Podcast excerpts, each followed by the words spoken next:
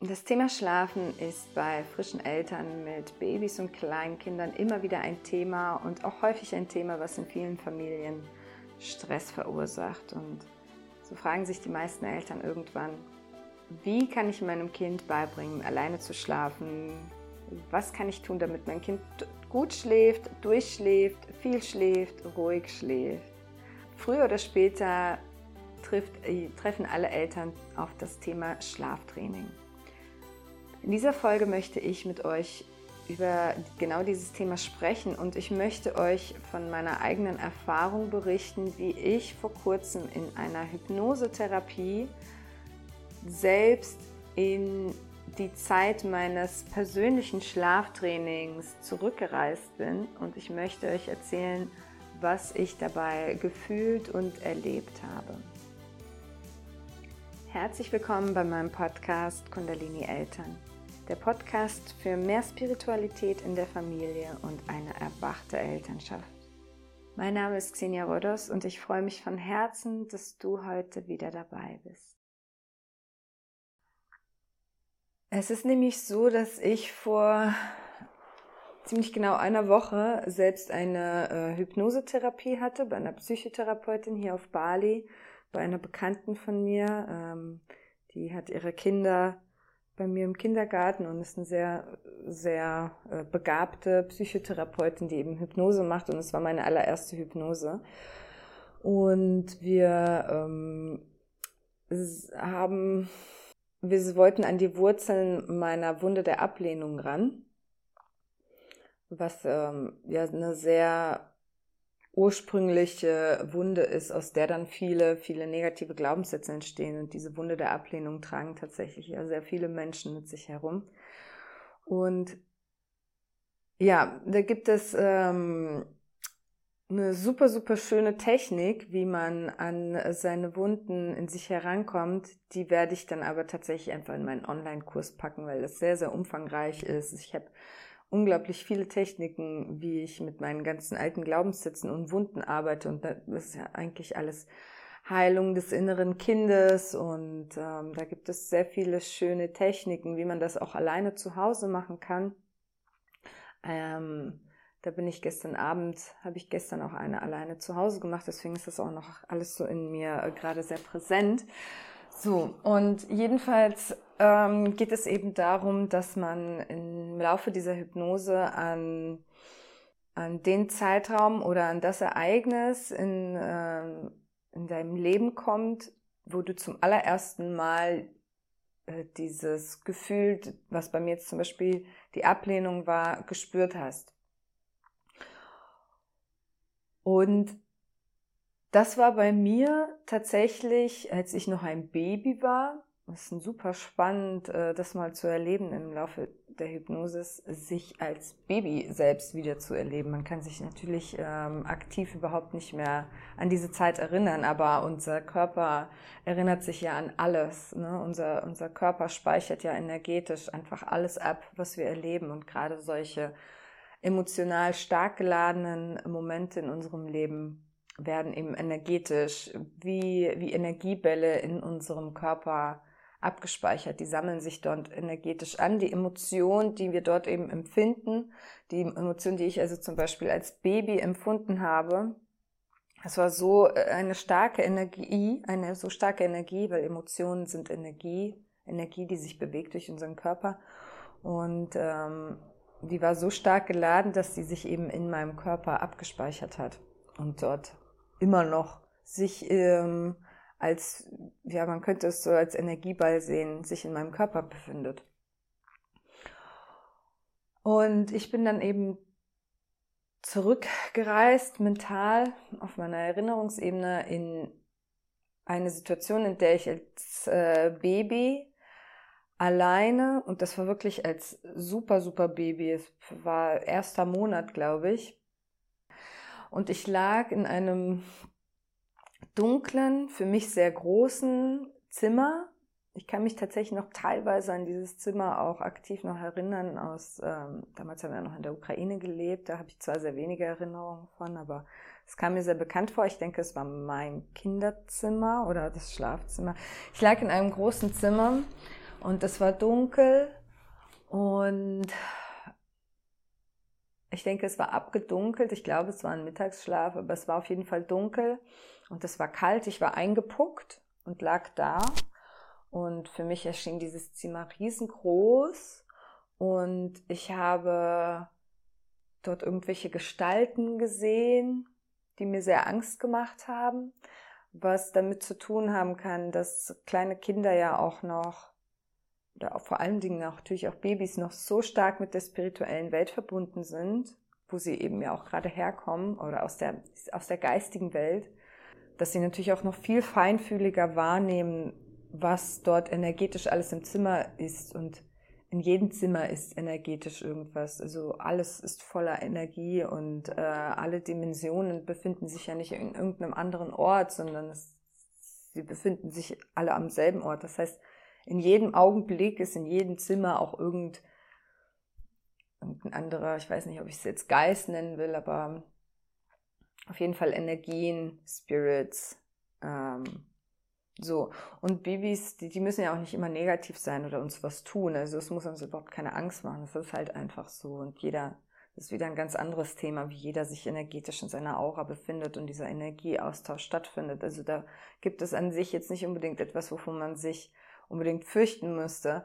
Äh, fürchten sollte man sich sowieso nicht. Aber für, für ein Kind, für mich war es halt einfach so, ich lag dort alleine. Ich hatte Angst, weil ich nicht wusste, weil ich einfach alleine war. Ich war total hilflos und schutzlos und sah eben dunkle Gestalten, die mir Angst gemacht haben, die sich zwar nicht auf mich zubewegt haben, aber die dort waren. Und ich weiß noch, dass ich als Baby da lag und total ruhig war. Ich habe nicht geschrien, Wahrscheinlich habe ich diese Schreiphase hinter mir schon gehabt, weil Babys schreien ja logischerweise, wenn man sie ablegt und dann vor allen Dingen alleine lässt. Dann schreien sie erstmal. Das ist ihre, ihr natürlicher Instinkt, ähm, um, um jemanden zu rufen, der ihnen hilft, der sie aus dieser Situation befreit. Und ich habe in dieser Situation aber nicht mehr geschrien. Ich lag einfach nur noch da und habe mich quasi mit meinen Äuglein umgesehen und hatte, ich hatte tierische Angst, wirklich tierische Angst, also Todesangst, ja, Überlebensängste. Was mich halt jetzt im Nachhinein halt überrascht hat, ich habe mich auch wirklich abgelehnt gefühlt. Das heißt, obwohl äh, Babys das vielleicht auf einer kognitiven Ebene jetzt noch nicht so fassen, wie wir es fassen, dass sie sagen, okay, ähm, warum legt meine Mutter mich da jetzt hin? Ähm, ich, ich wäre jetzt viel lieber bei ihr auf dem Arm die denken jetzt vielleicht, Babys denken natürlich nicht so darüber nach, aber es hat mir gezeigt, dass Babys das trotzdem alles wahrnehmen, also auf einer Gefühlsebene, nicht auf einer mentalen, sondern auf einer emotionalen Ebene, habe ich als Baby in dieser Situation wahrgenommen, dass es nicht richtig ist, dass ich da jetzt alleine liege, dass es, dass, dass es nicht so vorhergesehen ist, dass ich, ich habe mich gefragt, warum bin ich nicht bei jemandem auf dem Arm und werde gehalten und geliebt und fühle mich geborgen und warm. So wie es in anderen Zeitpunkten ähm, in meinem Baby-Dasein ja auch war. Das heißt, ich habe da gelegen, ich hatte Angst und ich habe mich abgelehnt gefühlt. Und zwar sehr, sehr stark. Also ich habe in dieser Hypnose dieses ganze Gefühl ja nochmal durchlebt und gefühlt, das ist ja der Zweck der Hypnose, ist, dass man das eben nochmal fühlt und diese Emotionen aus einem herauskommen und dann gibt es eben weitere Techniken, wie man dann vorgeht. Aber was ich eben damit aufzeigen will, ist, dass ähm, das hat mir nochmal gezeigt, dass diese Schlaftrainings und nichts anderes hat meine Mutter mit mir gemacht. Sie hat das überhaupt nicht böse gemeint, nicht ansatzweise. Es war ja damals das Normalste der Welt, dass man Babys antrainiert, dass sie alleine schlafen sollen, dass man sie eben ablegt und weinen lässt, bis sie sich beruhigen. Dann gibt es ja auch verschiedene Techniken, wie nochmal hingehen, nochmal auf den Arm nehmen, nochmal streichen, während das Baby weint. Das ist alles, es ist wirklich alles Humbug. Also es gibt kein Schlaftraining, was äh, nicht traumatisch ist für ein Kind, indem man das Baby einfach ablegt und weinen lässt, wenn es auf dem Arm will.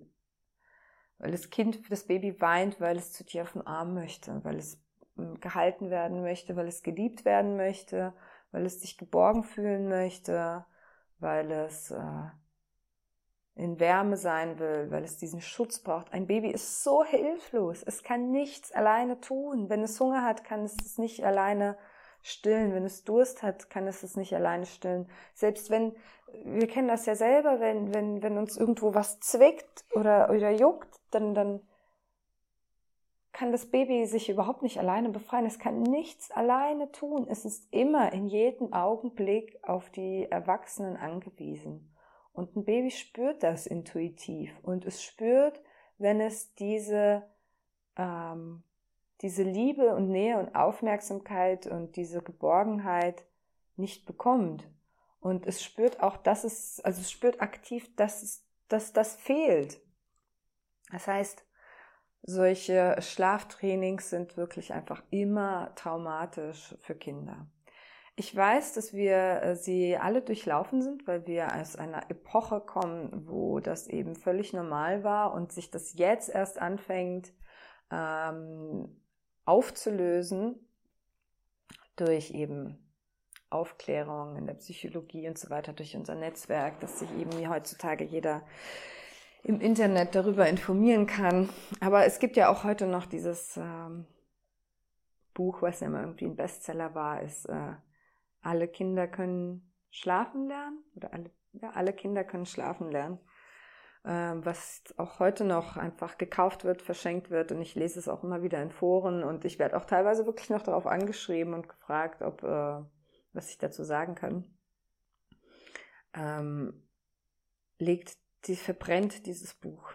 Es ist, äh, ich will es, jede, jede Epoche in unserer Zeit hat eben eine gewisse ähm, hat uns gewisse Vorteile gebracht. Es hat uns als Menschheit, wir befinden uns als Menschheit dauerhaft äh, in einer Evolution. Hier auf der Erde, aber auch in einer spirituellen Evolution.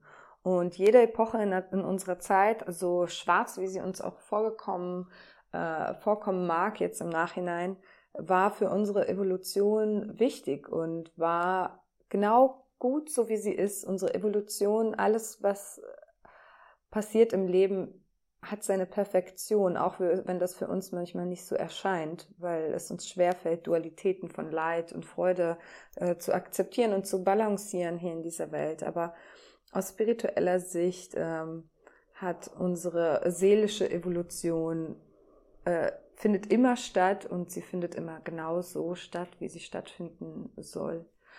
Und dieses äh, Schla diese Schlaftrainings äh, haben sich ja im Mittelalter entwickelt irgendwann, äh, weil es einfach ähm, sich dort so, so ein bisschen der Adel entwickelt hat. Im Adel, es kommt, kommt alles so aus den Königsfamilien, aus den Adelfamilien, wo ähm, ja, Mütter einfach äh, nicht mehr so viel für die, für die Betreuung der Kinder zuständig waren, sondern das äh, sogenannte Ammen waren, die wir jetzt heute ähm, Kinderbetreuerinnen nennen würden, Nannies, wie auch immer.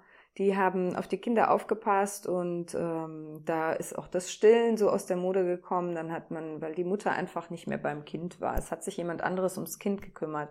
Und dementsprechend wurde nicht mehr gestillt, sondern eben ähm, mit anderer Milch oder wie auch immer das Kind ernährt und es war ähm, größtenteils von der Mutter getrennt, deswegen hat es auch alleine geschlafen. Dann im Adel hat das Kind ein eigenes Kinderzimmer bekommen.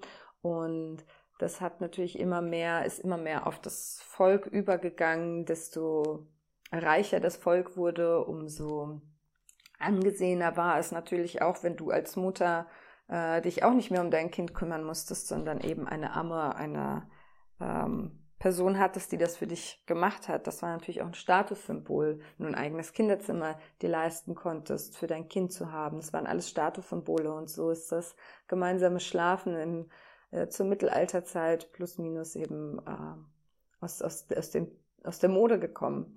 Und äh, seither wurden Kinder eben, wurde es für richtig erachtet, dass Kinder alleine schlafen müssen. Da wurden dann noch auch mit von Freud wieder ganz viele Theorien aufgestellt, warum das auch aus psychologischer Sicht wohl ganz wichtig ist, damit Kinder unabhängig werden. Aus sexuellen Aspekten wurden da mal wieder eingebracht. Freud hat ja in alles sexuelle Aspekte ähm, hineingebracht in jede Theorie. Und ähm, ja, deswegen sind wir alle durch diese Zeit durchlaufen. Und ich kann auch euch allen empfehlen, ähm, dort mal in euch hineinzugehen und mit eurem inneren Kind zu arbeiten, weil äh, wenn du weißt, dass du auch alleine geschlafen hast als Kind, hm, bist du zu einer sehr hohen Wahrscheinlichkeit auch ein Schlaftraining durchlaufen, in dem man Kinder ablegt und weinen lässt,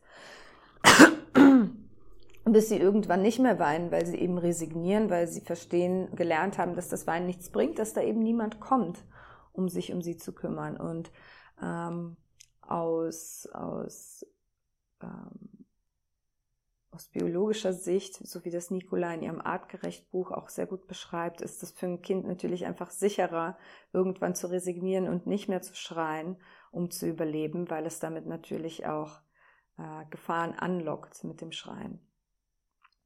So, und deswegen kann ich jedem empfehlen äh, von euch, der ähm, auch Schlaftrainings als Kind durchlaufen ist, als Baby durchlaufen ist, dort auch ähm, Heilarbeit zu leisten, hineinzusehen, welche Traumas oder welche Wunden das in euch verursacht haben kann. Es muss nicht unbedingt genauso diese Wunde der Ab oder es muss nicht diese Konstellation äh, sein, wie es bei mir jetzt war mit der Überlebensangst. Ähm, das hat sehr, sehr viele Ängste bei mir im Leben geschürt, die mich mein Leben lang begleitet haben. Angst, Überlebensängste, Angst, ja, einfach Todesängste. Also äh, Vielleicht hast du das auch manchmal, dass du irgendwie Angst vor Krankheiten hast oder Angst vor Gefahren hast, Angst um dein Leben hast, Angst hast, dass, irgend, dass du sterben könntest, dass dein Kind sterben könnte, dass dein Mann sterben könnte oder sonst was. Solche Ängste haben mich mein Leben lang begleitet.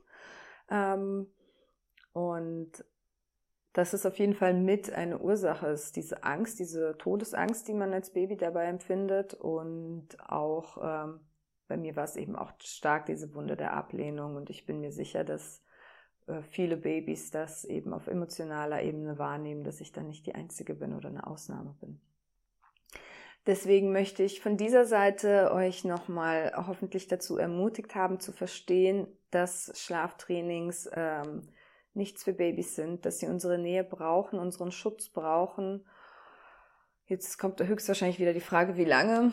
Das ist auch schwer zu sagen, aber auf jeden Fall so lange, bis man ähm, mit einem Kind darüber sprechen kann und erklären kann, was man fühlt. Wenn man das Bedürfnis hat, dass man wieder alleine schlafen möchte, das ist völlig in Ordnung. Man kann, es gibt auch heute so viele Beistellbette, wo man sich das Bett nicht unbedingt teilen muss, aber wo man immer in direkter Nähe beim Kind ist dem Kind sofort immer körperliche Nähe geben kann, wenn sich das Kind meldet. Denn das Kind meldet sich und sagt uns, dass es Angst hat oder sich unwohl fühlt.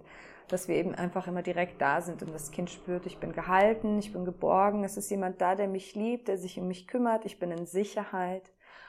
Und, ähm, und dann sollte man eben abwarten, wenn man, wenn man das wirklich trennen will und das Kind ins eigene Kinderzimmer ver verfrachten möchte oder eben umziehen möchte, dann sollte das Kind schon so weit sein, dass man mit dem Kind darüber reden kann und äh, seine Gedanken und Gefühle äußern kann dem Kind gegenüber und auch die Gedanken und die Gefühle äh, des Kindes hören kann. Das heißt, wenn das Kind seine Gedanken und Gefühle dazu auch schon äußern kann und äh, man da einfach ins Gespräch gehen kann.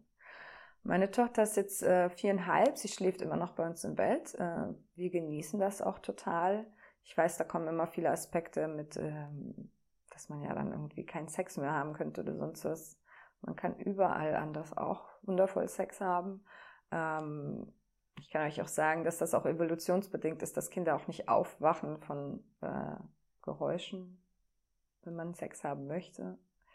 Ähm, was nicht unbedingt, wenn es nicht neben dem Kind muss es ja nicht sein, aber was ich damit sagen will, dass man sich von solchen Glaubenssätzen nicht davon abkriegen lassen sollte, ähm, mit dem Kind gemeinsam in einem Bett zu schlafen.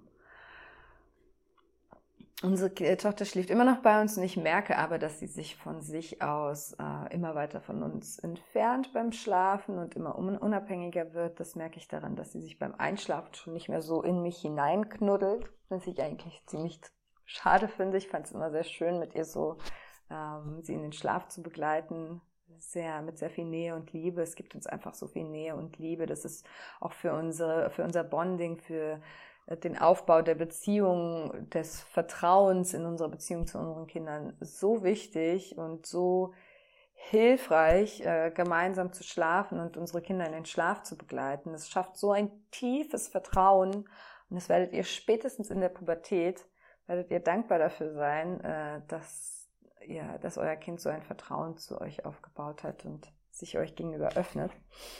Mm.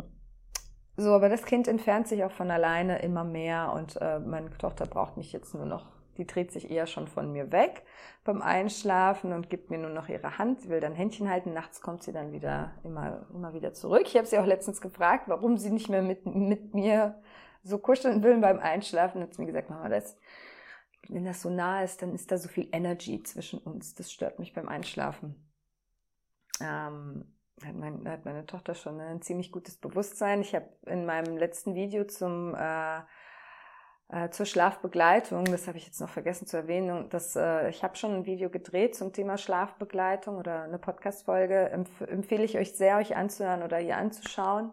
Ähm, da geht es eben darum, wie wir, wie wir eine richtige Schlafbegleitung aus energetischer Sicht machen können und warum es manchmal bei Kindern einfach ewig dauern kann, bis sie einschlafen oder warum naja, wie so Stressabende ähm, haben können bei der Schlafbegleitung. Und da geht's genau darum, was meine Tochter gesagt hat, ist diese ganze Energy, die dann so zwischen uns ist, weil wir uns natürlich in unseren Auras gegenseitig befinden, wenn wir so nah beieinander liegen und da ein äh, sehr intensiver Energieaustausch äh, stattfindet. Also mehr zu dem Energieaustausch während der Schlafbegleitung und was wir da machen können, äh, damit unsere Kinder schneller und ruhiger einschlafen, gibt es in dem Video. Werde ich euch oben einblenden. So, und dann ähm, entfernt sich meine Tochter immer mehr und sie spricht auch schon ab und zu mal davon, wie sie irgendwann demnächst mal in ihrem eigenen Bett schlafen möchte. Letztens waren wir in einem Hotel oder in einer Villa, die wir hier gebucht haben. Die hatte ein Kinderzimmer, das fand meine Tochter so toll. Da gab es ein Kinderbett mit eigen, das so als Häuschen gebaut war. Da wollte sie dann unbedingt alleine schlafen und hat sie auch gemacht. Ich habe sie dort in den Schlaf begleitet und die ganze Nacht hat sie alleine dort geschlafen. Das heißt, Kinder haben schon irgendwann auch ähm, ja diesen Anreiz, auch alleine zu schlafen, gerade wenn man denen dann wirklich so ein Bettchen baut, was irgendwie ähm, als Häuschen da ist oder was auch immer. Da gibt es ja verschiedene Aspekte, dann sind unsere Kinder da schon auch motiviert. Aber ihr werdet auch merken, auch dann kommen sie nachts immer wieder rüber. Das ist also was ganz Natürliches, ein ganz natürlicher Prozess. Letztens hat mich eine Freundin gefragt, äh, die eine Tochter im selben Alter hat, äh, was ich denke, wann Kinder denn von alleine aus dem Bett ausziehen. Und meiner Erfahrung nach ist das, äh, wenn man, wenn man das den Kindern überlässt, plus minus das sechste Lebensjahr herum. Es kann auch früher kommen. Das, wir können das natürlich schon auch motivieren, wenn wir das früher haben möchten. Aber es sollte eben einfach immer ähm, ja, gleichberechtigt die Gefühle äh, unserer Kinder mit einbeziehen, solche Entscheidungen. Weil nicht vergessen, die ersten sieben Lebensjahre sind einfach die wichtigsten für jeden Menschen. Sie prägen unseren Menschen, äh, sie prägen jeden Menschen, sie prägen unsere Psyche, sie bilden alle Glaubenssätze und äh, begleiten uns dann für den Rest unseres Lebens. Ja, das wollte ich heute mit euch an, an diesem wunderschönen Morgen mit euch teilen. Und falls ihr einfach noch mehr Fragen habt zum Thema äh, Co-Sleeping, nennt sich das ja, ähm, und auch Schlafbegleitung und zum ganzen Thema Schlaf, da bin ich wirklich ähm, da habe ich in meiner Beratungsarbeit, in meiner Eltern, Elternberatungsarbeit auch sehr, sehr viel mitgearbeitet, weil ich auch sehr viel mit, mit Babys gearbeitet habe. Das ist ja so mein, ich bin ja so die Babyflüsterin, das ist so mein Hauptgebiet, sind wirklich Babys oder so die ersten drei Lebensjahre. Ähm, dann äh, schreibt mich gerne an, kommentiert hier oder wenn ihr wirklich direkt mit mir in Kontakt treten wollt, dann schreibt mich am besten, kommt auf meinen Instagram-Account, Kundalini Eltern und schreibt mich dort direkt an. Dort bin ich am, am häufigsten unterwegs und versuche auch äh, auf alle Nachrichten einzugehen und ähm, alle Fragen zu beantworten. Ich danke dir, dass du heute dabei warst und ich schicke dir ganz viel Liebe aus Bali. Wenn dir diese Podcast-Folge gefallen hat und du mir deine Wertschätzung für meine Arbeit zeigen möchtest, dann würde ich mich natürlich sehr, sehr freuen, wenn du mir eine 5-Sterne-Bewertung für meinen Podcast und ein, vielleicht ein paar nette Worte dalassen könntest. Mehr Informationen zu diesem Thema und auch weitere Anregungen dazu, wie wir mehr Bewusstsein, Achtsamkeit und Spiritualität in unseren Familienantag integrieren können und dadurch natürlich auch mehr Entspannung und Freude in unser Leben bringen können, findest du auf meiner Webseite www.kundalinieltern.de. Außerdem würde ich mich sehr freuen, wenn du auf meinem gleichnamigen Instagram-Profil vorbeischaust. Dort findest du tägliche Inspirationen, wie wir unsere Gedanken und unsere Gefühle in Bezug auf unser Leben als Eltern zum Positiven transformieren können. Ich schicke dir ganz viel Liebe aus Bali, deine Xenia.